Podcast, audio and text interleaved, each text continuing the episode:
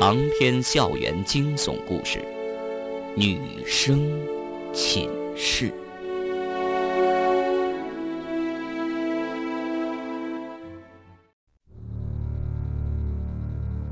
我一直在尝试忘记这个故事，但我发现很难。是的，很难。所有的方法都失效了。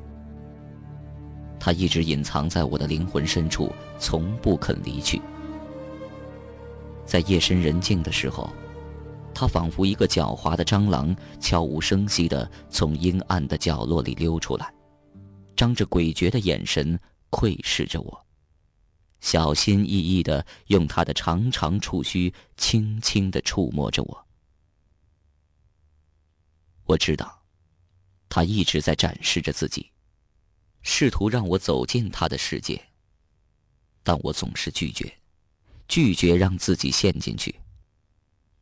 我害怕那些有着强烈诱惑力的东西，它会让我不自觉的沉迷上瘾，然后无法自拔，从而迷失自我。这个世界有着强烈诱惑力的东西实在太多了：权力、金钱、性爱、烟酒、毒品、文学、艺术。随便哪样东西都可以轻易的浪费掉你的一生。保护自己的最好方法是和一切事物都保持距离，不论它是否会引诱你，将自己伪装起来，让别人无法看清真实的你。同样，你也别指望去看清其他事物。你所看到的也只是他们的伪装，或者故意，或者无意的伪装。所以我一度怀疑这故事的真实性。当我将这疑惑告诉表姐夫时，他的脸涨红了，青筋爆出，气得说不出话来。这时候我才隐隐的后悔。表姐夫是个只认死理的书呆子，我这样说，间接的侮辱他了。果然，平静下来之后的表姐夫对我的态度冷淡了许多。崔天。你可以不相信我，但你可以去向你表姐求证。我想你还不至于连她都不相信吧？我连连解释。我不是怀疑你的意思，只是你也知道，你说的这故事实在太难以置信了。表姐夫的脸色这才好看了一点点点头说：“我也知道，一般人很难相信。”所以，这个故事也仅限于我们医学院里的教师小圈子里流传，谁也不愿说出去。就算说了，谁又会相信呢？被人当做傻瓜的滋味可不好受。我明白表姐夫的话，基本上他是一个没有心机的男人。当然，我这样说并不代表他智商有问题，恰恰相反，他属于非常聪明的那种。不然，怎么可能会拿到解剖学硕士学位呢？但也许他对解剖学太投入了，在人情世故方面显得非常幼稚。他也知道这点，尽量不和陌生人多说话。如果我不是他妻子的近亲，他是不会跟我说这么多话的，更不会耐着性子和我讲这个发生在女生寝室里的惊悚故事。光是讲这故事就花掉他三个多小时，这对于很看重时间的表姐夫来说已经相当难得了。他的本意是想告诉我，相对于那些虚构的小说，真实的生活更令人恐惧。我是一个基层公务员，基本上属于那种整天在做杂事儿、忙个不停却不知在忙什么的人，无职无权。懦弱无为，像我这样的人，随便在哪个基层机关都可以找出一大堆，唯唯诺诺，没有个性。所幸的是，我对新鲜事物接受能力比较强，在互联网普及的时候，跟上潮流，学会了打字上网。一个偶然的机会，我开始尝试写恐怖小说，居然反响还不错，有时偶尔也能在杂志上发表一些文章。不时的收到点稿费，这让我贫穷的母亲引为自豪。他把这件事在表姐夫面前炫耀的一番，接下来的事情就很自然了。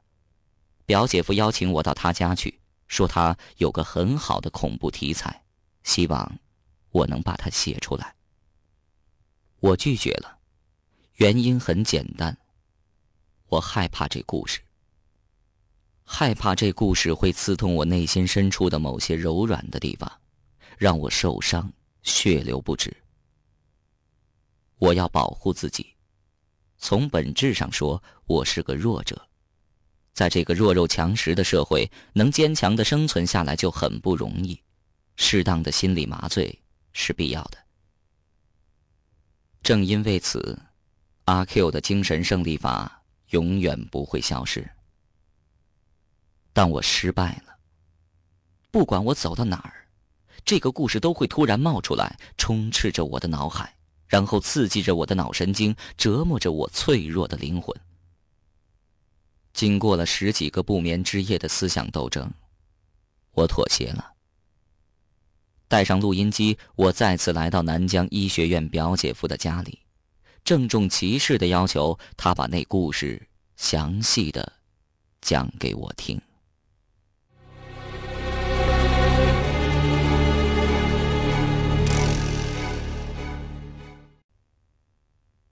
故事是从零三年那个寒冷的秋天开始的。那年的秋天来得特别早。南疆医学院里弥漫着一片森森的肃杀之气。还只是十月份，校园里的石路上总是铺满了厚厚的落叶，无论校工怎么打扫都无济于事。一片片枯黄的落叶哀叹着脱离母体。无可奈何的飘落下来，沉入泥土，破碎、腐烂。那些本来生机勃勃的乔木，仿佛突然衰老，显出一副颓废的模样，勉强支撑着光秃秃的躯干，被飒飒的秋风吹得瑟瑟发抖。上了年纪的校工们心里直犯嘀咕：医学院，不会又出什么邪事儿吧？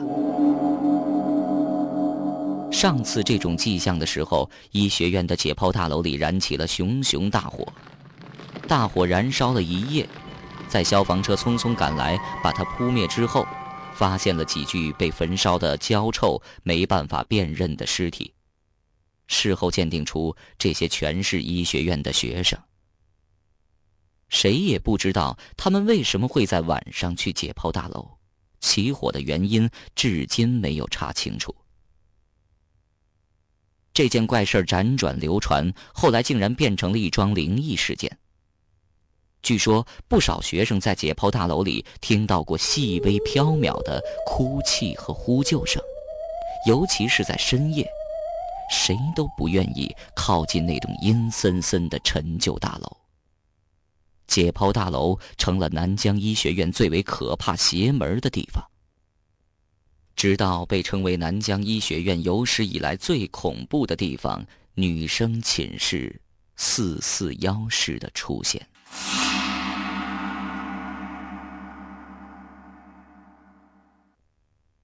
四四幺女生寝室里有八个床位，四个上铺，四个下铺，面对面排好，挤在一个不足二十平方米的卧室里。二零零三年的十月的某个深夜，程丽突然从梦中醒来，她做了一个奇怪的梦，她梦到一个英俊的男孩，清澈的眼睛闪着异样的光芒，深情的呼唤她。程丽坐起身来，揭开毛茸茸的薄毯子，打开窗户，伸出头去呼吸窗外的新鲜空气。秋天的空气带着些许凉意，让他清爽了很多。城里没有开灯，冰冷的月光进了进来。女生寝室里只有两个人，她和许燕。在这个寝室当中住着八位女生，三位是南江市的，两位在南江市有亲戚，另一位则在疯狂热恋中。在医学院的附近和男朋友租了一间民房。今天是周六，周末，平时热热闹闹的女生寝室只剩下她和许燕。许燕的胸部伴着她均匀呼吸、有节奏的起伏，嘴角有些口水流出来，浸湿了她的枕巾。她睡得很香，也许正在做着美梦。许燕来自偏僻的农村小镇，来到繁华喧嚣的南江市，多姿多彩的都市生活迷醉了她的双眼。她的年龄本就是喜欢做梦的年龄。他的性格本来就喜欢憧憬未来。程立悠悠的叹了口气，俯下身子，轻轻的帮许燕擦掉口水。这个世界远不是他想象中那么美好，可惜他不能亲口告诉他。墙上的石英钟，秒针一步一步的移动，滴答。滴答的响着。程立抬头望了一眼石英钟，十一点五十分，还有十分钟。程立喃喃自语，走出卧室。寝室的大厅的书桌上，清一色的摆满了电脑，人手一个。他找到自己的电脑，轻轻的按下按钮，电脑的荧光屏亮了。几分钟之后，熟悉的桌面展现在面前，一个可爱的小企鹅冒出来。这是他的 QQ。程立熟练的输入账号密码，小企鹅闪了几下，终于亮了。他上线了。好友栏里没有人，这让他有些失望。他的失望没有持续多久，几秒钟之后，小企鹅滴滴的叫个不停。这是他加入的一个群中的对话，以及别人写给他的留言。程立一个一个的点击查看，然后，在一个别人写给他的留言上，停住了。留言的内容很简单：时间到了，我在你背后，在我背后。程丽有些紧张。这么晚了，女生寝室四四幺又怎么会有人呢？他记得在两个人睡觉之前，分明把寝室锁得牢牢的，除非是幽灵。但他不是幽灵，更不会骗自己。程立相信他，相信他说的每一个字。程立转过脸来，看到一张英俊的男人的脸。是他期盼的那张脸，然后他听到一种奇特的声音：“时间到了。”是的，时间到了。程立抬头看了一眼石英钟，十一点五十八分，还有两分钟到十二点。十二点意味着一天的结束，也意味着一天的开始。程立抓紧时间，对着镜子露出一个笑脸，她的笑颜灿烂明艳。今天她没有化妆，但特意吹了头型，做了面膜。今晚的她特别漂亮一些。他问这个迷雾般的英俊男人：“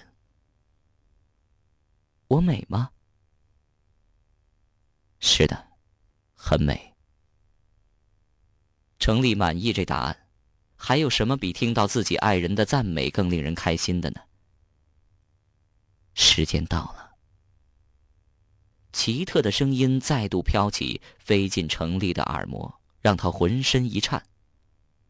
程立牵着男人的手，穿过了大厅，跑到了阳台。阳台上面的竹竿上晾着些女人的衣物，色彩艳丽，在夜色中轻轻晃动。程立有些羞涩，阳台的衣物中有她粉红色的胸围和淡黄色内裤，他偷偷的看了他一眼，希望他没有注意到这些。两分钟很快就要用完了，程立闭着眼睛祈祷了几句，脸色平和，翻身从四楼的阳台上跃了下去。程立在空中仿佛像一只飞翔的小鸟，感到一阵无法诉说的惬意。他张开双臂，仰面向天，天空中闪烁着清冷的残月和暗淡的星斗。程立从女生寝室四四幺跳楼的那一刹那，他的嘴角浮现出一种满意而欢乐的笑纹，在茫茫的夜色中。显得诡异无比。许燕打了一个哆嗦，浑身发冷，从睡梦中惊醒了。她睁开惺忪的眼睛，发现窗户是开着的，寒冷的秋风从窗户吹了进来，钻进她单薄的身体。怪不得这么冷啊！许燕迅速的爬起床，走到窗边。探头出去关窗户。窗户外面是无穷尽的黑暗，一些昏暗的灯光在远处闪烁不定，隐隐约约，仿佛笼上一层薄雾一般，让这个世界越发显得不真实起来。窗户关上了，许燕舒了一口气。这时他才发现，程立不见了。把程立的毯子掀开一角。许燕伸手一摸，里面冰凉的。他离开床上应该有一段时间了。整个四四幺寝室只剩下他一个人，如死一般的寂静。只有寝室大厅里的石英钟滴答滴答的响个不停。忽然，不知从哪儿飘来一阵诡异的冷风，他全身一震。哪儿来的怪风啊？窗户明明关上了。好冷！许燕听到一声叹息，似乎是男人的声音，悠悠的，充满了悲世的情怀。怎么可能呢？此时四四幺寝室怎么会有男人呢？许燕这时候才注意到寝室大厅里有微弱的光亮在闪烁。她鼓起勇气，蹑手蹑脚的走了出去。厅里没人，在书桌上，程丽的电脑是开着的。他走近一看，程丽的 QQ 还在线，没有关，上面有一句简单的留言：“时间到了，我在背后。”悠悠的荧光似乎在预示着什么。许燕突然一惊。脚有些发软，却不敢回头看。背后肯定没人，四四幺寝室的大门是锁着的。但程立，程立去哪儿了？这么晚，他不可能会出去呀。许燕找到电源开关，把寝室的日光灯拉亮，耀眼的灯光充斥了整个四四幺寝室。大厅里亮堂堂的，他这才心安了一些。四四幺寝室几乎是全密封的，给许燕的感觉就像是一具巨大的被密封的棺材。从小，他就对密封的空间有一种莫名的恐惧。还好，寝室里通往阳台的小木门没有关上，从那儿能透出些清爽的新鲜空气进来。许燕正这么想着。小木门突然砰砰的来回撞击，他吓一跳，放眼望去，看到两点绿光在阳台上悠悠的闪烁，是幽灵。许燕不仅想起开始听到的男人叹息声，心不自觉的抽紧了，情不自禁的打了一个寒战。绿光直勾勾的盯着许燕看了许久，然后喵呜一声跃下阳台，不见了。原来是只野猫。许燕心里轻松了些。自己今天这是怎么了？怎么这么疑神疑鬼的？还好同学们都不在，不然还不知道怎么笑话自己呢。许燕慢慢的走到小木门前，想把门关上。密封的空间固然让她感觉不舒服，但开着门，她的心更放不下。生怕有什么东西从外面窜进来。这时有风拂过，同学们挂在阳台竹竿上的衣服随风飘摇，其中两件衣服可能是没有挂紧，而随风飘落了，一件粉红色的胸围和一件淡黄色内裤。许燕知道，那是程丽的。在四四幺寝室里，程丽是他最好的朋友。这不仅仅是因为他们两个人都来自外地。睡在上下铺，也因为两个人都属于那种敢爱敢恨的爽朗性格。不管怎么样，他都有义务帮程丽捡起这两件衣服。如果不捡起来，等到明天天亮，被路过的男生捡到或者看到，流传开来，程丽可就尴尬了。想到这儿，许燕去寝室里找出一个手电筒，打开寝室大门，走了下去。四四幺寝室在四楼，一路上没有感应灯。许燕晃着手电筒，提心吊胆的慢慢下楼。大楼里很安静，尽管她小心翼翼、轻手轻脚，但仍然能够听到她的脚步声沉闷的回响着。终于走下楼梯，许燕重重的吐出一口气。可是此时，一个黑影猛然从黑暗中跳过来，脸上似乎被什么抓了一下，火辣辣的疼。是那只野猫。野猫是黑色的，不知为什么，它突然跳过来抓了许燕一下，蹲在一边冷冷的盯着他，似乎在看一个怪物。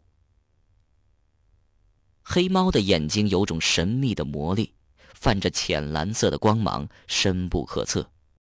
传说中黑猫是辟邪的，难道他把许燕当成邪物？许燕用手在脸上一抹，竟然有殷红的血迹。可恨的黑猫！